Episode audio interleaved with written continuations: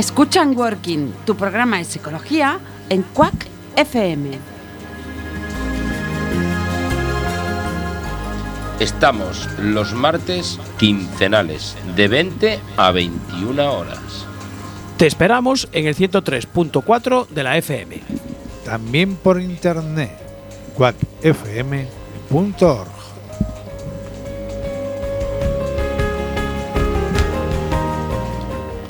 Muy buenas tardes, muy buenos días para los que nos escucháis por la mañana y muy buenas noches para las personas que nos escuchan mientras otras duermen. Saludos a todas y a todos nuestros oyentes y un saludo también a los que nos siguen a través de Radio 15, el podcast de nuestro amigo Marcial. Un martes más estamos en Enworking, tu programa de psicología, en Quack FM, la radio comunitaria de La Coruña. Nos escuchas en directo en el 103.4 de la FM de La Coruña, también en directo por internet en quackfm.org barra directo o a través de la app de Quack que puedes descargar en tu móvil. Y si no has podido escuchar el directo, tienes a tu disposición el podcast para escucha y descarga buscando en Working Quack FM. Encontrarás todos los programas emitidos desde que empezamos en 2017 hasta hoy. Hacemos en Working Radio porque nuestra inquietud es aportar recursos para el bienestar de las personas, empresas y organizaciones. Si deseas ponerte en contacto con nosotros, puedes escribirnos al programa arroba en working.es y estamos también en Facebook y Twitter. Bueno, bueno, bueno. Hoy vamos a hablar, bueno, vamos a hacer una tertulia de emprendedores. Pero antes de empezar tengo que saludar a Jorge, nuestro técnico. Hola, buenas noches. Pensé que te olvidabas de mí. No, no me olvido. No me olvido. No sabía si estabas ahí. Estoy del otro lado del cristal. Pues estaba silencioso. Gracias a mí salimos a las ondas. Pues es verdad. con es verdad. estas manitas. Sí, sí. Bueno, y a Cuac, Y que nos pone los medios. Efectivamente. Jorge, vamos a hablar de emprendimiento. Emprendimiento. Vamos a hacer una tertulia. Somos cuatro personas aquí. Emprendimiento. Eh, hoy me acompaña en el estudio mm, Juan.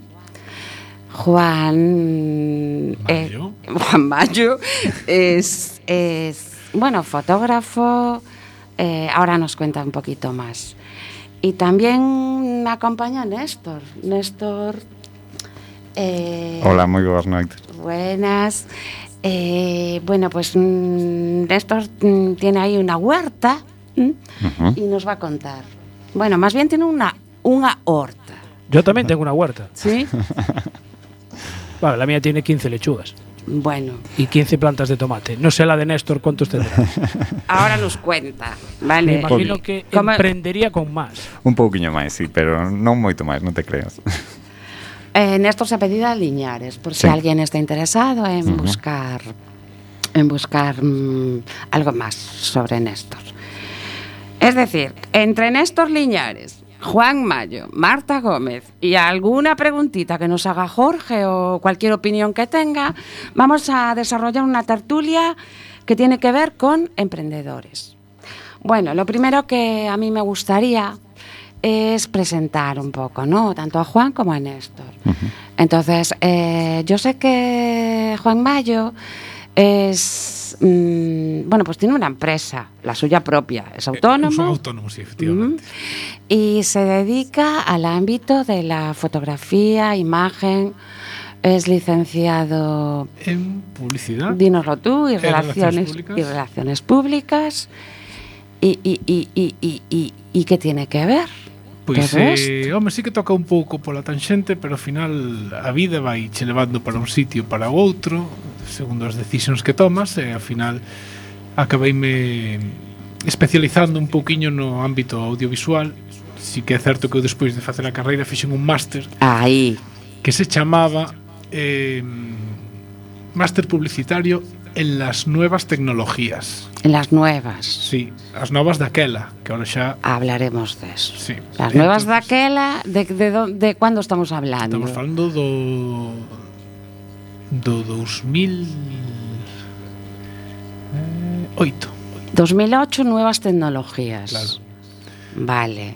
Eso me recuerda que yo también hice un curso intensivo, o sea, de un año, de psicología, de tendencias actuales de psicología de consumo. Nada. Bueno, Ahora, claro. falaremos de ello porque, mm, bueno, eh, creo que hay cosas que no cambian. Vale, lo que cambia es el nombre que les damos. Ah, pode ser, sí. Pero no quería entrar en el tema sin que nuestros oyentes conocieran un poquito más de Néstor Liñares. Pois pues nada, eu son Néstor Liñares, eh, xestiono unha pequena empresa familiar que está en Cerceda, eh, e, bueno, temos unha, unha horta, unha pequena gandeiría de ternera gallega, e eh, despois tamén un viveiro, e eh, agora tamén estamos con castaños para froito. Eh, Néstor, tú estudiaste informática, uh -huh. ¿no? Y entiendo que te especializaste en, en algo agrario y eh, ganadero. Eh, eh, non me especialicei en, en algo agrario. A miña casa xa era unha casa da aldea e, e sempre se, bueno, sempre se cultivou, e, bueno, sempre se houbo vacas, sorta, e sempre a alimentación do noso gando pois eh, fixémola nós. O sea que tienes un máster, ¿no?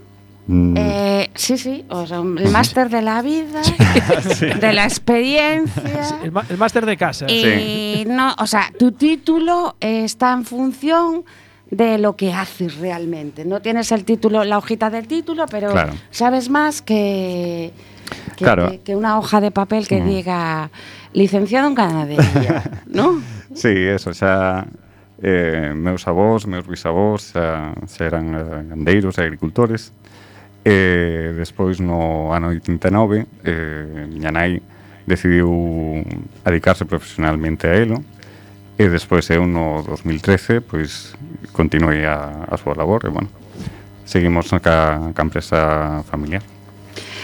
Eh, Jorge, ¿quieres preguntar algo antes de que nos adentremos sí, más porque, profundamente? A ver, tú hablabas de emprendedores. Yo no sé si, si, si Néstor y, y Juan, cuando, cuando estudiaban, eh, se planteaban esto de, de, emprender, porque es una palabra que está ahora muy de moda. Emprender antes era montar una empresa. ¿no? Eh, eu creo que nunca na vida Nunca, ¿no? no nunca se me plan, pasou pola cabeza hasta que me chegou o momento de facerme autónomo ou montar unha empresa ou emprender, como se di agora, sí. que parece que ten un poquinho máis de máis caché, ¿no? máis caché, ¿no? Sí, sí. A ver, como es la, dice, la tendencia vocab sí. de vocabulario, claro, la tendencia sí. lingüística, ¿no? Que hablamos, pero lo de toda la vida es Voy a hacerme autónomo, ¿no? Sí, efectivamente, sí. Eh, claro. No, no, me considero un emprendedor, pero parece que emprender ten eso, unas connotaciones un poco más claro, heroicas. Tú, ¿no? tú que, estudia, que eh, habéis hecho, eh, habéis estudiado relaciones públicas. Era, Publicidad ¿no? y relaciones públicas. Claro, sí. como para relacionar, como relaciones públicas suena muy bien. ¿Y tú qué eres? Soy emprendedor. Eh. Si dices soy autónomo, piensas en albañil a lo mejor. y- Claro, autónomo non ten o mesmo Claro. caché. Claro, Sí. claro, Claro. claro. Como en plan relaciones públicas queda mucho mejor. Sí, Sí. Sí, Tomo, nota por si se me escapa por aí. Parece que sempre o autónomo é eh? como, non sei, sempre está no lado oscuro, como sempre... Sí, sí, sí, sí a vez, claro, hai, hai, hai tantas variables dentro de ser mm, autónomo mm, que claro. parece que non queres dicir a que te dedicas. Uh -huh. Parece que ser algo, pode ser algo turbio, eu son autónomo. Sí. Florentino Fernández tamén é autónomo. Realmente. Sí, sí, sí, sí, sí claro, claro, claro, claro. Non é unha, es que sos... unha profesión per se, uh -huh. non? Ser claro. autónomo non é... Sí, sí, es pagar régimen de autónomos. Uh -huh. Claro, no? efectivamente, ser autónomo baixo o meu punto de vista, como, tal como vexo é simplemente un, un, unha unha exposición da relación que ti mantés con Facenda, ca Seguridade Social Esa. e co Estado. Aí estás, uh -huh. tu patrón, digamos. Eh, sí. ¿no? É o meu réxime económico e profesional, pues... Pero digo yo, es decir, las personas que, como dicen en, en donde tenemos, donde vivimos nosotros, ¿no? Dicen, no, eu pago agraria. Mm. Vale. Entonces, o de pago agraria é Sí. que serán emprendedores toda la vida, ¿o no? Sí, bueno, Pues, por eh, ejemplo, pienso en, tus pa- en tu madre, Sí. ¿no? Es decir, desde luego, la huerta que tiene Jorge, que la cuido yo, por cierto. Correcto, ¿vale? correcto. No tiene nada que ver con. O sea, yo tengo una fila de fresas, una fila, en cada fila Sí. caben 12 Ajá. plantas. ¿vale? Los tomates a veces para sacarle los los, los como se llamen? Los, los chupóns. Los chupóns. Sí. Exacto. Non, non quepo. Xa, xa, Tes dúdas, dudas, non? Cale chupón, cale bueno, rama verdadeira. Sí. Eh, por cierto, ves, nos podía dar una clase práctica un día eh, Néstor de, encantado. Ya, de, tema de los encantado. Pero tienes que pagarle. Por si acaso, eh, Uy, yo no hablé, no, no, no dije no. nada de no pagar. Ah, vale, vale. De momento será por dinero. es que es empresario, ¿eh? Sí. Uy, por cierto, ya. eh, eh, eh Eh, de, Néstor, sí. ¿cómo se llama? ¿Cómo se llama la? Ya, es empresa ahora, ya. Sí, ¿no? la huerta es empresa. sí, sí, sí. sí. Eh, Horta da Lousa. Horta sí. da Lousa. Sí, somos eh, dous socios. Eh, actualmente temos tres empregados. Uh -huh. Ah, isto uh -huh. é unha empresa. Uh -huh. Es que dice que tiene un huerto. Potente. Claro. Bueno, bueno en realidad é unha horta, só sí, que, sí. bueno, con a dimensión grande para que poida, bueno, para que poidamos vivir eh, varias familias. De que de que dimensión estamos hablando? Pois eh, temos superficie de invernadoiros de 7.500 metros e o aire libre Correcto. de 2.000, bueno, dúas hectáreas e media. E despois a, o terreno para, para as vacas é de 4 hectáreas e para os castiñeiros de 8 hectáreas. Carai. Ese, explotación. Vacas eh, no. que pastan libremente? Sí, ou... sí, sí. sí. Ah. Eh, Son sostenibles, sí, sí, sí, sí. seguro. Sí, ¿no? de, de feito, eh, a, a gandeiría é moi pequena, son só cinco vacas de carne, Ajá. eh, non dá uns rendementos económicos moi importantes, pero o que fan unha labor é que do que limpamos os montes, o toxo, a xesta, sí. a silveira, o fieito, facemos a cama, e, e despois co, co esterco que sacamos das vacas, facemos o compost, que é o abono que utilizamos para a nosa horta en, en fresco. E, máis que nada, pois as vacas non son para, para sacarlle diñeiro, senón sí. que axudan a explotación a, a ser máis rentable sí. e, e danos un, un abono de primeira calidad e é o que quizás diferencia un pouco os nosos produtos. O sea que si, sí, cierras el círculo entero. Sí. Es que, Haces... a ver, sí, sí. yo estaba pensando, Néstor, que, vale, yo me imagino a tu madre con uh -huh. la huerta, ¿no? Es como si yo estoy mis lechugas y de repente digo, uy, no, no, voy a poner mogollón de lechugas, ¿no? Porque cada vez, eh, bueno, pues las vendes o lo que sea, ¿no? Entonces, digo yo, entonces ahí hay, lo que decimos ahora, nos reinventamos, ¿no? Que no es más que decir, vamos a ver, ahora tenemos que ser sostenibles, tenemos que hacer eh, todos sano, ¿no? Uh -huh. Ou non? Sí, como... bueno, eh, ahora eu penso que se lle dá uns, uns términos máis actuais, pero é o que, bueno, moitos dos agricultores e gandeiros eh, levamos facendo toda a vida. Efectivamente, uh -huh. aí quería llegar yo. Sí, eso. Entonces, yo tengo a sensación de que volvemos a lo de uh -huh. antes, uh -huh con una, lo que decías tú, Juan, una, ahora que, le ponemos la etiquetita, ¿no? Sí, hai que vender uh, as cousas, pois pues eso, pues ahora é como a etiqueta ecológica, ¿no?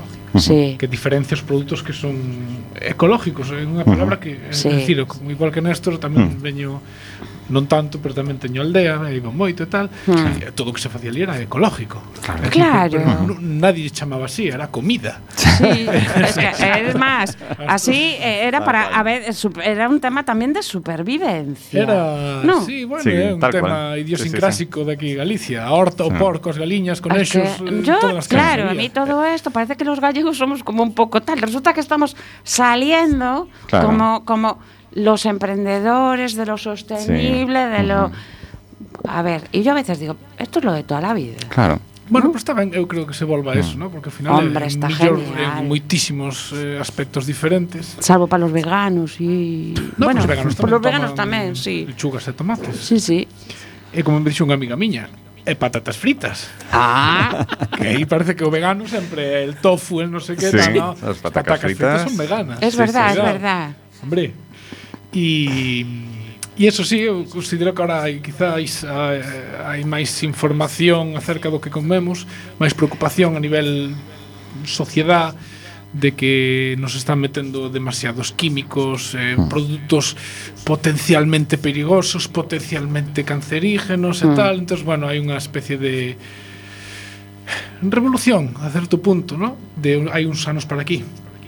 Sí, sí, mm. sí. Eu creo que sí. sí eu, eu creo que sí. Eu penso que cada vez hai unha conciencia máis polo que comemos, porque eh, vemos cada vez unha relación máis directa entre o que comemos e as posibles eh, e a nosa saúde. Eh, e claro, todos os días salen alertas de eh, produtos adulterados ou, mm. ou bueno, eh, análisis de, de verduras ou de calquer outro alimento con con sustancias non autorizadas e claro, é, é normal que a xente pois cada vez atenda un pouquiño máis ese, a esa forma de cultivar como se facía antes. Entón, que sería un despertar? Pode ser. Bueno, eso queda. No sé, se ser. me acaba de ocurrir ahora sí. mismo, ¿no?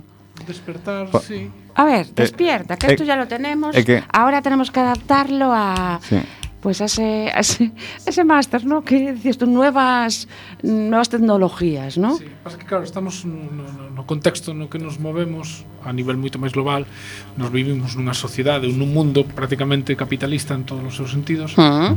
e un mundo capitalista que moitas veces nos olvido que quere dicir, capital é cartos, somos es, acumulación. Recursos mm. moneta, monetarios. Mm. Sí. Entón, a, a, nivel grandes empresas, pois evidentemente sulfatar con produtos mm. eh, de dudosa reputación mm. eh, que se eu, 20 hectáreas de cereales e tal, saca un rendimento económico moitísimo máis amplio. Mm. Está claro. Que si tes que ir pois, con outros sistemas máis caros, cun, claro. cunha que, que, que che limitan quizáis a producción, entón ao final eh, mm. poderoso do caballero. Sí, sí. Redúcese sempre o mismo. Mm, claro. Feito os produtos ecológicos son sensiblemente máis caros. Son máis claro. caros. Sí, ordinarios, por decirlo uh -huh. así. Sí, sí, no, sí. Normalmente, así, por regra xeral en, entre un produto convencional e eh, un ecolóxico, polo mesmo ter terreo hai un, entre un 20 e un 30% menos de produción en eh, ecolóxico respecto ao convencional. E, eh, eh, claro, iso ao final o repercute no precio final do, do que consumimos é normal, é, calquera agricultor é, é, unha, é unha empresa en, sí, sí, sí. en miniatura sí. e ten que sacar rendementos se, se entrega o seu produto ao, e o seu produto vai a, ao mercado pois tense que, que axustar o, o que o mercado demande se, se o seu mercado pois en, en convencionales só ten un prezo pois terá que eh, producir o máis económicamente posible para que saque algún rendimento.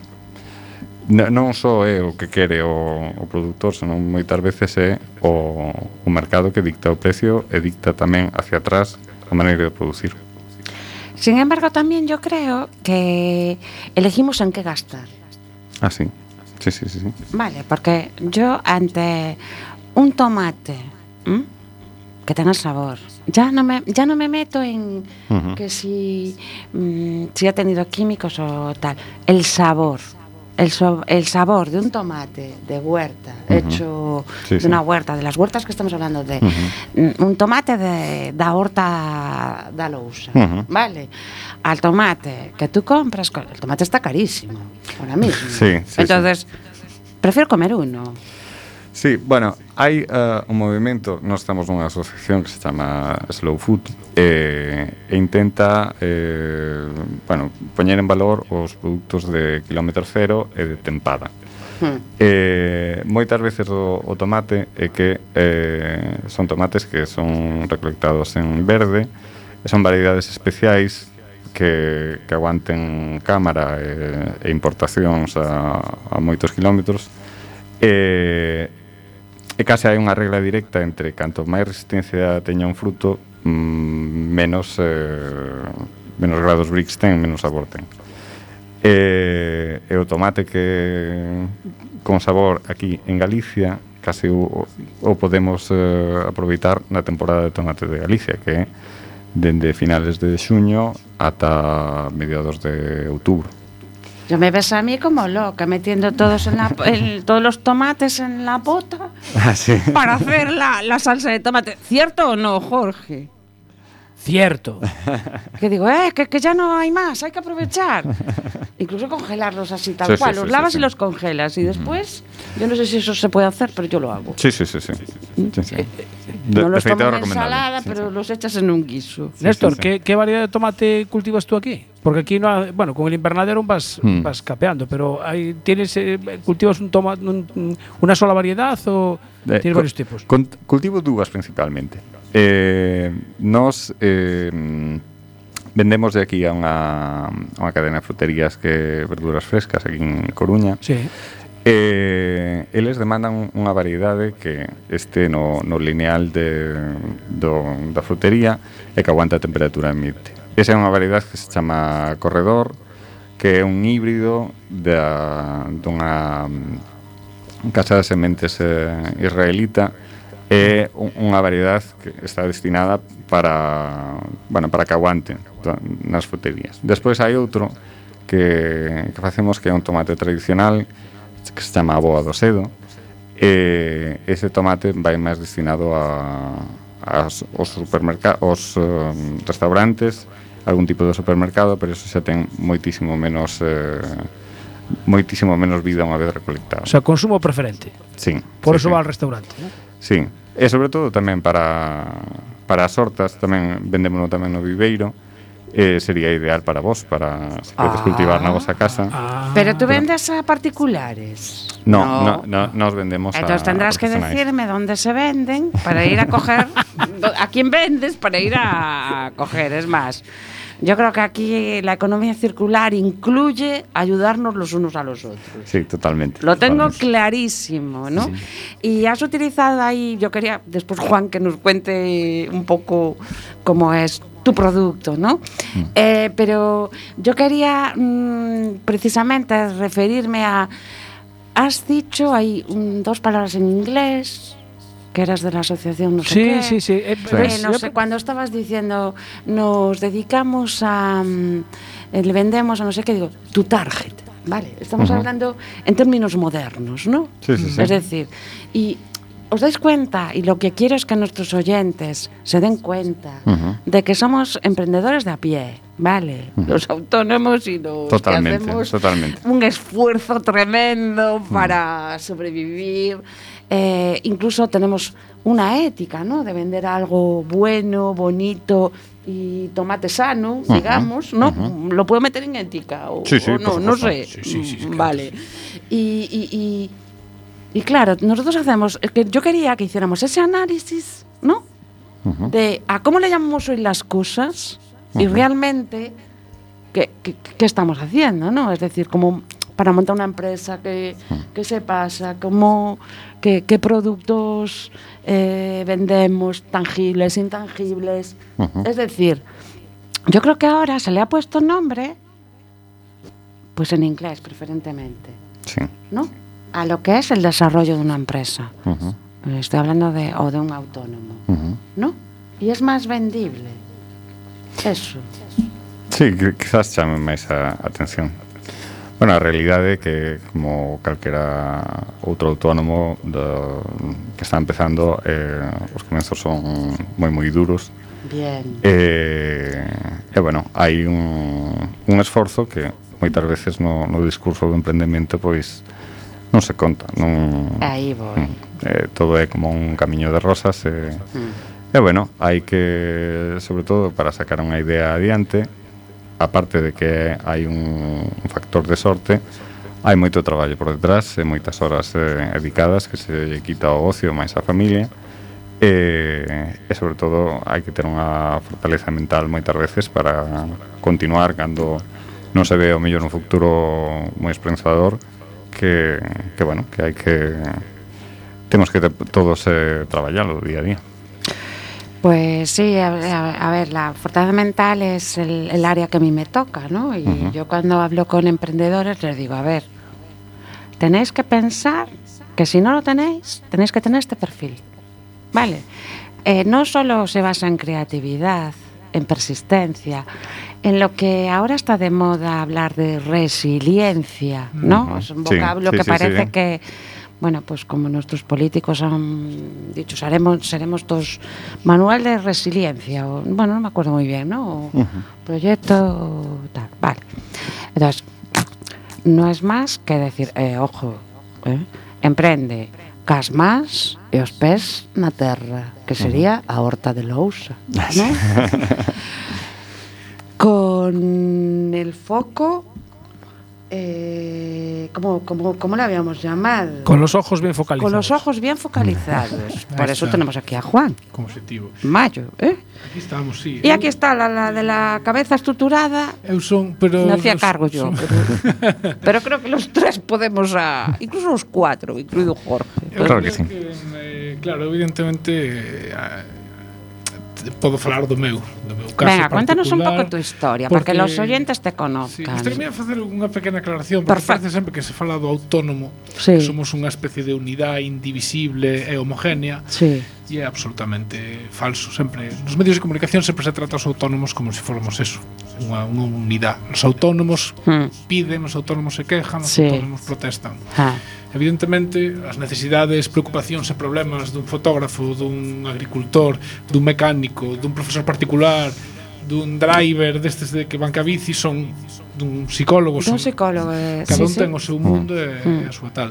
Mm. Dito isto, mm. en cada sector diferenciado dentro do ser autónomo sí que hai certas reglas en común e certas cousas que nos afectan dun xeito máis máis eso, máis homogéneo.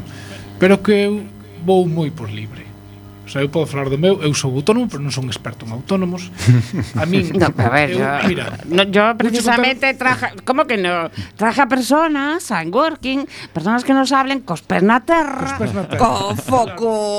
Entonces, eh, bien el diafragma bien en su posición adecuada. eh? Claro, pero eso é inde- eso é a miña profesión. Eu, eh, Ser autónomo é o que falábamos antes, eh? Ah. a miña relación ca Seguridade Social, co Estado, con Facenda, etc. Ah, vale, vale, vale, vale. Entón, eu si eu dedícome sobre todo a vídeo, Ah, me alegro de haberte traído. é eh. algo, mira, Sinceramente, bueno, que Néstor nos haya nos haya dado la idea. Sí, Hay sí, que ser porque sinceros, veño ¿no? De, de co-invitado. Decir, de- oye, ¿por qué no llevamos a Juan? Pues claro que Tengo sí. un colega que te lo puede explicar. Claro. Claro, sí, eu vou contar sí. o meu caso en concreto, vale? Veña, eu vai. Acabei, eu fixe unha carreira que era publicidade e relacións públicas, empecé con 18 anos, sin saber moi ben onde me metía, pero sí que me gustaba o tema da imaxe, a creatividade e tal.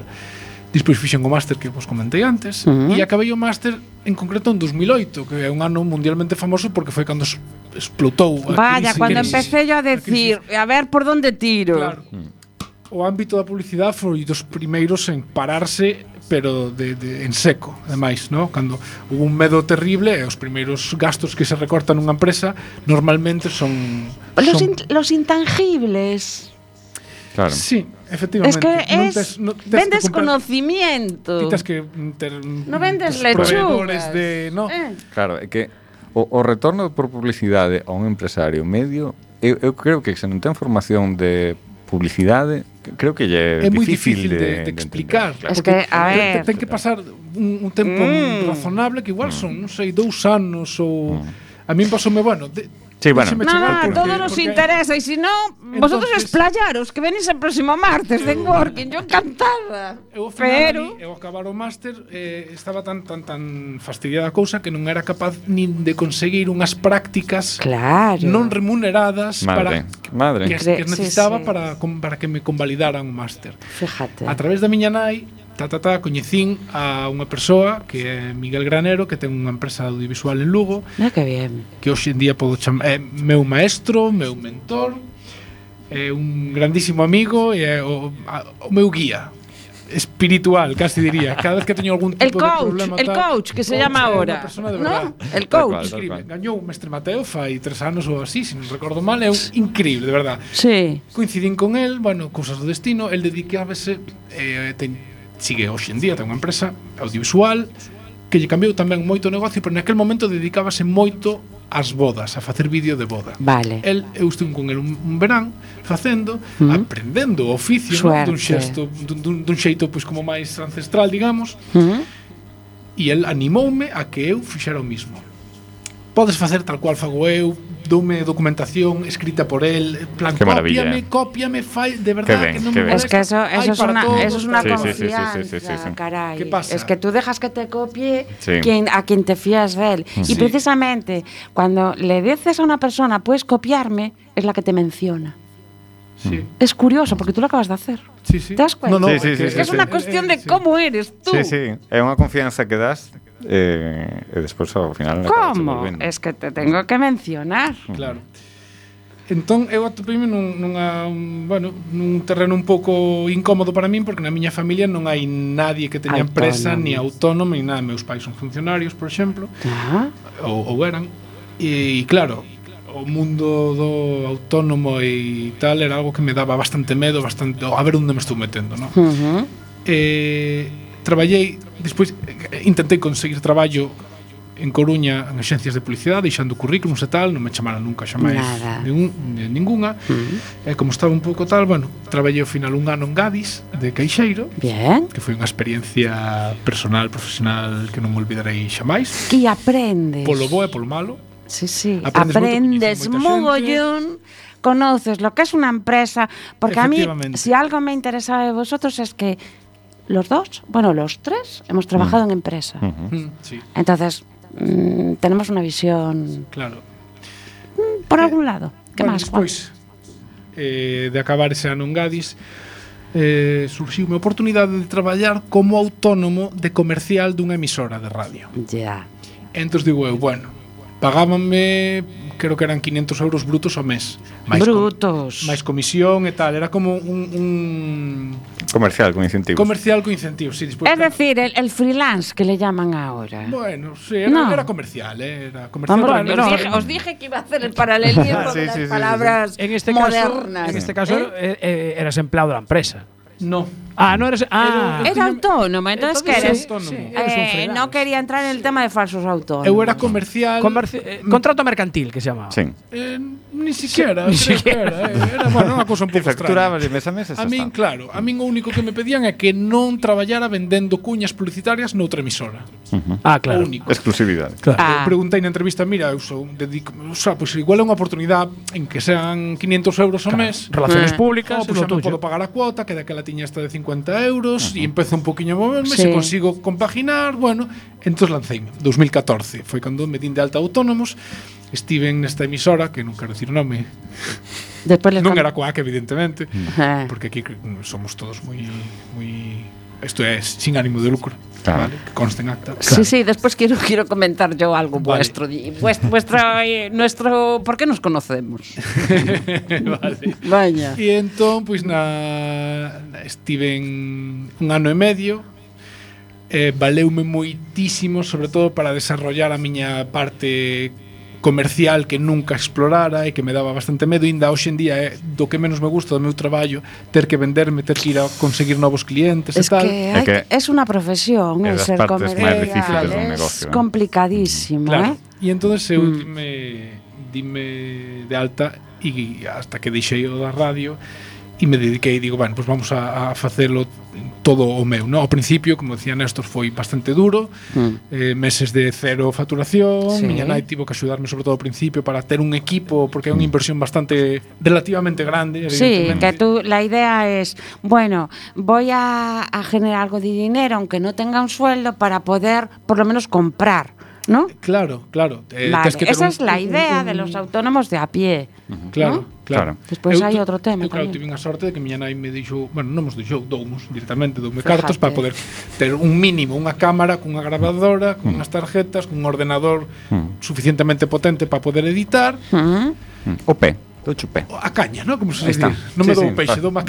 Sí, sí, sí. Te dio a subvención a fuendo perdido. Aí está, efectivamente, tal cual. E aí empeza a miña aventura de autónomo na que sigo hoxendía. E claro, que pasa? Que a min gustame moito a miña profesión. Uh -huh. Vale, eu, eu, eu gustame facer fotos, gustame gravar vídeos, o vídeo de boda é unha cousa que é, mm, é relativamente dura, cansada, son polo contexto, non? Sempre son sábados de verán, mm. que a xente normalmente non está na playa ou ou nunha boda, pero do outro lado, ou casándose. Sí. Nos, casándose. casándose tamén. pero gústame moito. Gústame moitísimo facelos porque é un traballo moi sentido. Está la gente emocional. contenta, además, no, ese no, no, día, no, ou non? Non no me refiro a iso, refiro ah. A ao entregar o vídeo, eu normalmente toco madeira ata día de hoxe, nunca me puxeron unha pega por un vídeo, ao revés. Encantounos, vimos, eh, o sea, vímolo tres veces seguidas, choramos, rimos e tal, e, e a min eso, inda que suene moi Mr. Wonderful ou Mr. no. Cursi. A mí, para min eso é parte do, do salario, de verdade. Eh? Aí está, está la parte del engagement, vale. Pero sí. el engagement, el engagement que hablamos los psicólogos, no el de marketing. Que pasa con ¿Eh? engagement? Eh? Eu, vale fago cunha parella que se acaba de casar e, e nos volvo a ver na vida. Sí. O sea, non é unha empresa que me re, que vaya sí. recurrindo eh, paulatinamente eh, eh, eh cunha mm. certa frecuencia a min, entón claro. Non te coincidió ninguno que se divorciara e te volviera a llamar, non? No, de momento non. No sé, eh, pues. De, no, no, podía ser, eh, podía claro. ser. Pero. No, me gustó el vídeo que me hiciste, ahora me vuelvo a casar y. Pois pues igual dentro de algúns anos eh, claro. pasa chámame claro. fulano ou mengana. Te acuerdas de mí que me hiciste un vídeo aquel tal que cuando pues ahora con otro. Sí. Pois pues claro. sí, pois pues mira. O con otra. O pues también. Pois pues recolles o cementado, eh. ¿No? Con outra, claro. Claro. Eh, claro, efectivamente, aí sí que tería un, un traballo de fondo previo. Claro, claro. E claro, a min gusta o que dicía, gusta moito a miña profesión, pero a parte burocrática, a parte ah, de autónomo como tal, é hmm. algo que non non Es que somos non podo, a mí me pasa lo mismo, somos trabajadores que nos encanta lo que hacemos, pero detrás, en la trastienda, hai moito que facer, eh? Moito. Pero eu, a min, mira, preguntelle a dúas persoas, unha era, bueno, tiña aquí un programa mm. e outra este Miguel que vos comentei antes. Mm. E os dous dixeronme o mismo, dixeronme. Miguel, en concreto, díxome, non me olvidarei jamás. Dixo, por, el, el de Navarra, Fran Castelán. E díxome, eh, mira, Juan, te voy a dar el mejor consejo que nunca me dieron a mí. Coge una gestoría. Bueno, claro, yo, yo, vamos, es lo primero que Y hice. desde aquí, si hay alguien que me está Por escuchando, ejemplo. está pensando tal, por favor, Sí. por favor, é unha inversión de salud increíble. Sobre todo, principio, antes de facer nada. Totalmente. Antes sí, de presentar totalmente. ningún papel na administración. Eu intentei facelo pola miña conta, mm. en hmm. internet, hoxendía mm. hai muche, muitísima Uf, información. Yo no, yo no, a mí me lo, me lo hizo unha gestoría, porque mm. yo decía, palmo con ah, esto. Ah, empecé, que pasa? Eh. Eh, eh, bueno, eh, infautónomos e tal, tal, mm. tal. Hmm. E digo, fun tres veces a, aquí a Hacienda na Plaza de Pontevedra sí. a preguntar. E todas as veces me contestaban o mismo. Entiendo que sí ou entiendo que no. Ah. Este, pues a ver. Yo digo, no, no, no, claro. sí o no. no. Esto es así o no. Ahí. Entiendo que. ¿Cómo entiendo que sí? Pero si eres tú el que me dice la normativa. No, eu entendo que, que, que, efectivamente. Despois pasaba outro conto. Que o, o, o, o IAE, o Índice de Actividade sí. tal, estaba sin actualizar desde o ano 96. Claro. E ¿Dónde te meto? Sí. En, a miña profesión non existía. ¿Y tú que haces? no, yo hago Me pasou a mí con la psicóloga. Le digo, mira, pero es que yo no soy psicóloga clínica. No, pues te tengo que meter como psicóloga. Claro. pero es que no, pero, mm, eh, eh, es- pero eso fue en, en Hacienda, no, en la Seguridad Social. Yo a, a, mí isto pasou en, en, en Hacienda Esto es- yo claro, creo que desde aquí, pues, jo, eh, Ah. eu creo que habría que simplificalo de alguna, de ¿Cómo? alguna maneira. Los trámites É son... increíble. No, no, é, é un, é un plato Es de espagueti burocrático. De Ya estamos visitas, hablando, ayudando un poco a los recursos que debe Sí. tener en cuenta los emprendedores. Nosotros no queremos que los emprendedores se vengan abajo. No, para nada. Nosotros queremos, eh, bueno, por lo menos es mi intención, no sé vosotros, que conocer la realidad te ayuda muchísimo más. ¿No? Totalmente. Es decir, tenemos que saber lo bueno. Por cierto, a Juan le va genial, yo estoy encantada. Eh, a Horta la Lousa san, ten moitas hectáreas, va fenomenal. Casi todo el mundo la conoce. Mm, vale, o sea, No nos podemos queixar, la verdad. Por eso, entonces, cuidado, ¿vale? Pero emprender, yo la palabra emprender la, la escuchaba antes, porque claro, yo soy un poquito, tengo alguna edad, ¿no? Entonces la escuchaba cuando ibas a hacer un viaje. Emprender un camiño. ¿no? Claro, emprender un camino, tal. Entonces, eh, siempre digo, a ver, ¿qué me encuentro? Mm, Cuando tú emprendes un camino, lo tienes totalmente estructurado, porque es un mapa, ¿verdad? Y no cambia. O bueno, puede haber carreteras, pero en todo caso son mejores, ¿no? O alternativas. esta carretera está cortada, pero voy por aquí. Es, es ¿sí que no? un amigo xa o fixo, pois pues, dixe, mira, claro. para aquí, a que se come, que sí. flipas, sí. eh, para, Ayuda para, esta carretera ten unha mancha de aceite brutal, non te metes por aquí, se vas ca moto, que tal? Mm. Entonces, claro. Pero en el emprendimiento, además, ahora yo creo que estamos muy influidos por el si quieres puedes. Sí. Xa, pero Entonces, non, non piensa en positivo non e la así. de la atracción te va a acompañar. Uh -huh. Todas estas cosas, ¿no? Que a mí me reororizan, pero bueno, En fin. No, a ver. Pero, trabaja duro, entérate bien. Sí, sí. Y arrímate a gente que sepa. Sí que tiene que haber algún tipo de componente motivacional, emocional, porque si no afogas. Vale, ten vale. que haber teste que marcar algún tipo sí. positivo. Hai xente que lle funciona pois un, un, un, pois un mensaje máis positivo, por decirlo así, aínda que non teña unha base real No, de decir, pero a ver. no, si ti mm, Los mensajes positivos, Juan, perdona que te corte, pero los mensajes positivos para mí tienen que ir en línea, ya estoy hablando como psicóloga, de no todo me va a salir mal. ¿Vale? Esto no pasa nada, tengo que aprender de este error y venga, tira para adelante. Y tener sentido de autoeficacia como una característica en tu perfil personal. Evidentemente, porque eh, detrás de la autoeficacia está el si quieres puedes. Vale, si quieres puedes, sí, pero ojo, hazlo con cabeza. Y mira todas las perspectivas, no te ciegues. Vale, porque dificultades las va a haber. ¿Mm? Yo estoy hablando de eso. Mm, Entonces, eh, como no tengas cierto optimismo y si eres calimero, Pues, eu, eu no, ser, no, no emprendas. Eu quería eu. ser futbolista de pequeno, pero sí. me vale. que no, ou astronauta, no, tampouco, tampouco. dou. Ah, da, eh, pero... Hai que ser consciente da, das, mm. das tienes habilidades que poner, Tienes que, que poner los medios. Sí, claro. Por suposto. E como eh, decía antes mm. Néstor, hai un componente de suerte. Moita. Sí. Tú conociste a unha persona que te ayudou. Sí. Eso é es moi importante. As relacións humanas. É eh, eh, unha pasada. Eh, de, de, de, do emprendimento, de chamalle mm. tal, son fundamentales. Non son os eh. contactos de marketing.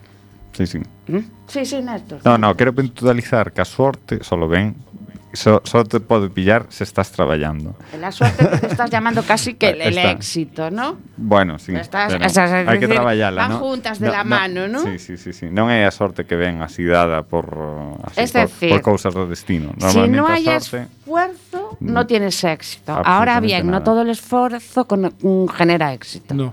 Pero, Pero que hai, conscientes. hai un porcentaje, ¿no? Pero tienes que tener posibilidades, porque si no te esfuerzas, Home, no. se estás na túa casa vendo a tele un día non creo que te vai a chamar nadie a porta en plan, toc toc, mira aquí non faredes vídeos de boda por casualidade. No, dejo eu. Ah, no. Dijo bueno, que sería, non, sería pero moita, bueno. moita suerte, pero bueno, ao final hai que ir, hai que patear, hai que gastar suela. Sí, sí, hai sí, que sí. chamar, hai que coñer o teléfono, hai que hai presentarse, hai que tolerancia a la frustración. Sí, sí, sí, sí, para sí, min sí. iso é, é, é, dixen antes, é o máis duro. Que pasa que por a miña mm, forma de ser, hai xente que é moito máis botada para diante, é que colle, mm. séntase ca xente, e fala, e explica e tal, e bueno, Andando, sí, todos. Con a naturalidade pasmosa. Claro. O mellor non pode ser o, o teu caso, pode, bueno, pode que non, pero hai que... Non é o meu. Yo, el mío tampoco, soy máis de tendencia introvertida. sí, eu, Sinceramente, un, ¿no? Un, un comercial que me truxera, mira, isto tal, fai que facer este, que facer... Estupendo. Mm. Pero ter que ir aí, sobre todo, a, porque dá má sensación de que vou... Bueno, sí, Eh, casi pedindo limosna, casi mendigando. Mm, ya, pero non é así, porque tú ofreces... Un, queres un vídeo, vouche un sí. vídeo, vouche unhas... Mira, necesitas... Ofreces a tua un web, servicio. Pos isto aquí, mm. por suposto, pero é, a parte comercial é... É dura, eh? Que eu, é dura.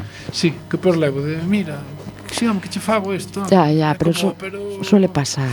Sí, pero bueno, non me podo queixar. E, eh, eh, Juan, eh, como haces para publicitarte tú?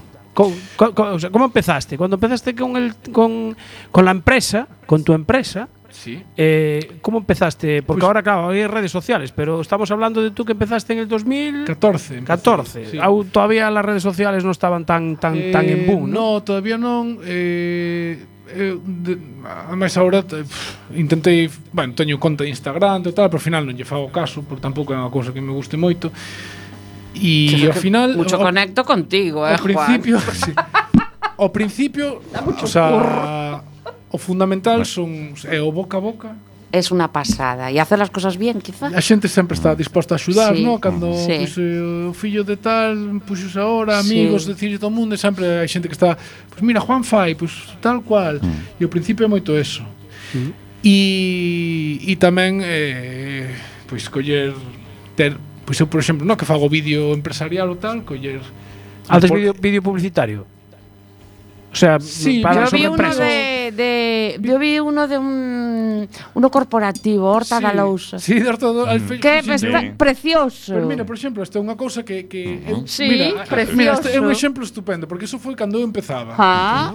E eu non tenía eu, eu, eu, o sea, eu, eu dixenlle, mira, Néstor, porfa, déxeme facer un vídeo, un vídeo. Te pago por te no, pago. claro, claro, te pago eh, si me, non, y yo el el coste. No, ainda, ¿no? ainda por riba comí na súa casa, bueno, en fin.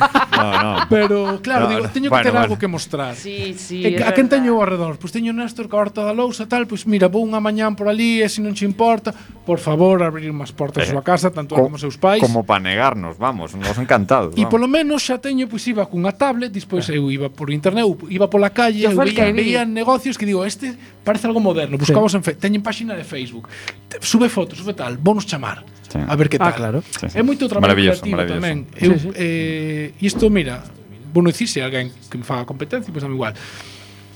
Eh, visitei moitas asociacións provinciais. Isto, bueno, non, non, non pasa nada porque ahora cambiou co Covid, cambiou moito o conto. Sí. as asociacións provinciais, no? pois da provincia da Coruña, claro.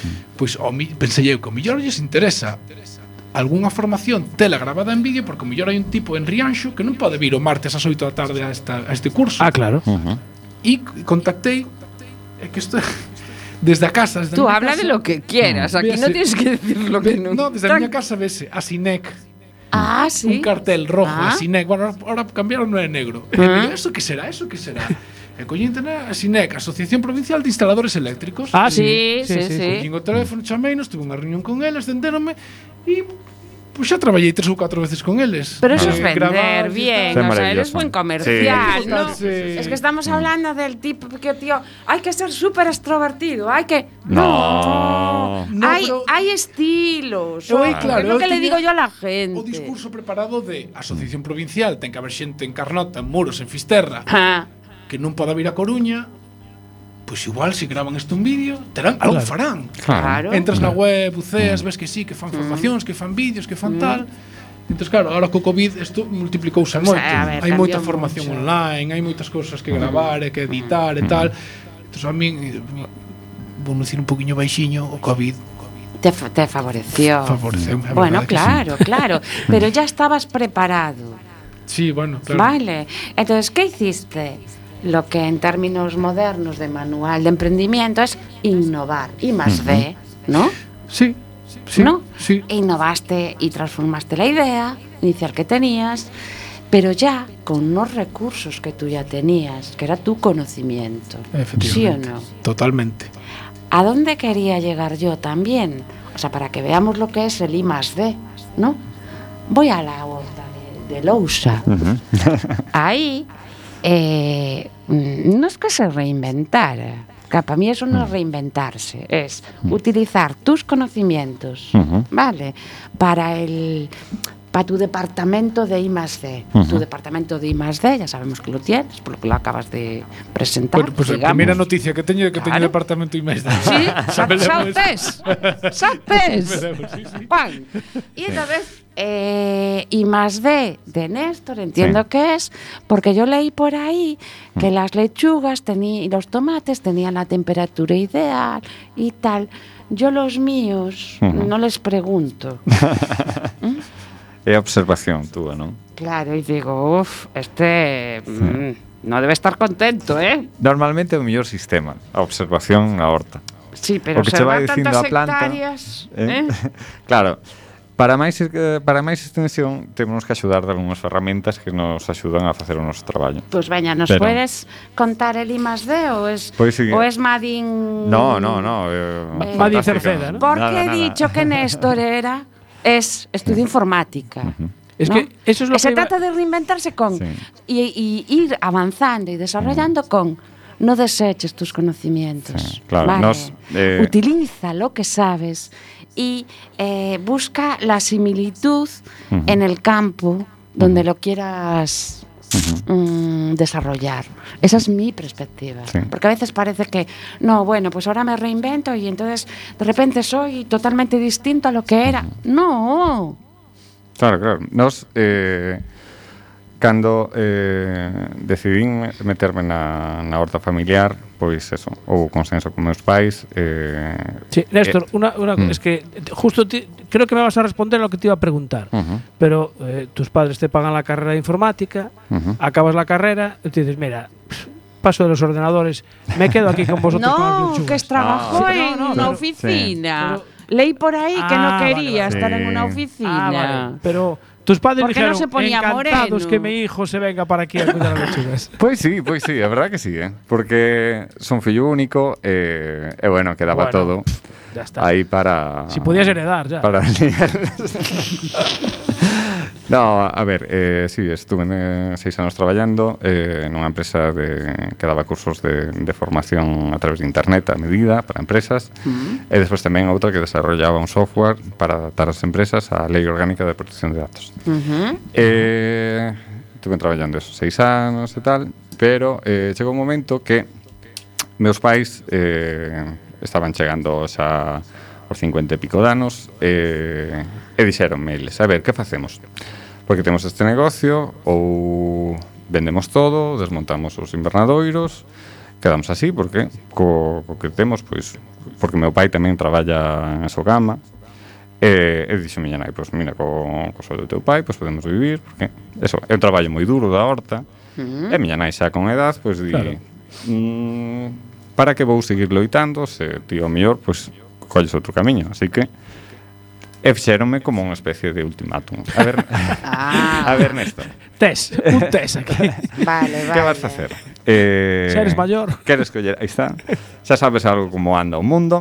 Eh, que facemos? Vendémolo todo, alquilámolo, deixámolo. E eh, claro, eu, eh, por un lado, eu bueno, na, sempre todos os veráns eh, estaba traballando, recolectando tomates, eh, bueno, axudando co tractor, bueno, o que podía. Os meus fins de semana, as miñas vacacións. Ya tenías carne de tractor. Sí, y... sí, sí, sí, sí. Sí, bueno, é, é algo... Con categoría de mercancía peligrosa todo, todo, para transporte todo. de purín, ¿no? sí, eso, xa, xa mamei de pequeniño. Ah. E claro, eu eh, imaginábame que de maior eh, pois gustaríame, non sei, se, eh, gustaríame máis cultivar uns tomates que estar rompendo a cabeza cun código diante dunha pantalla. Eh, e, ah. e dixen eu, mm, vou facer aquí un, un cambio, e, e fixemos un pequeno plan de empresa eh, para poder ampliar, e, e fixemos unha unha inversión en, en tecnoloxía para que nos axudase a, a cultivar. Moi bien, o sea, idea, proxecto, uh -huh. que está na cabeza. Uh -huh. eh, plan de empresa, uh -huh. eh, viendo se si es viable, non es viable, uh -huh. tal. Por cierto, apoyos, porque estamos hablando de que todo esto está en Cerceda. Sí. Uh -huh. ¿no? Pues Cerceda, pues parece que non apostaba mucho, non? Por as lechugas de allí, o que? No, de, de feito somos a, a única explotación profesional de horta de todo o Concello. Fíjate. Sí. La envidia. No, bueno. Al final, porque no queremos ser que no, que aquí las lechugas non se van sí. a dar, nos quedan tres minutos, non? Vale. Después, finanzas.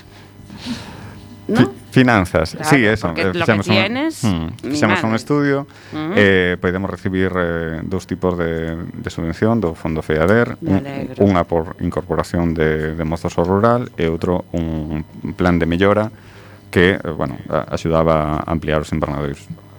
-huh. E dentro de eso, pois, eh, fixemos un, bueno, montamos un sistema de control de clima automatizado que eh, en función da... D, das... el departamento de I+D, sí. del manual, das capítulo 8. É unha pasado que teñen sí. ali montado. Eh? Mega que nos vamos, sí. Néstor. Nada, eso, en, en función do que necesita o cultivo está todo eh, monitorizado e eh, actúan unha serie de ventilacións eh, e riego según o que necesita cada cultivo. E todo sostenible, ecológico e uh -huh. tal, como tus vídeos. Sí, e eu, tus, eu, ¿no? traballo na casa, teño un Alexa, eh, máis, eh, máis de, pero teño na cociña. Bueno, a ver, eh, Eh, como te podemos seguir en redes sociales o que te conozcan un pouco máis? Venga, rapidamente que nos vamos, que nos corta, Jorge. Pois pues mira, eh, eu creo que os, os, os jueves ás 10 da noite creo que é o mellor momento para nos seguir en Manda Ah, amigo, porque esto, tanto Juan como Néstor Nesto. son millennials, pero ahora parece que han decidido llamarse Bellenials. Sí, porque xa, porque ya son máis bellos. Sí, sí, sí. Claro. Xa peinamos canas. Así que... eh, yo con Juan eh, tengo... lo veo un minuto, Sí. 10 segundos, ¿no? Usámonos 10, 15 segundos Claro, cada, cada está de técnico en Bellenians y yo eh, me siento para técnico de, de Enboxes. Tengo que agradecer aquí públicamente a Juan, ¿vale? Pues cómo es.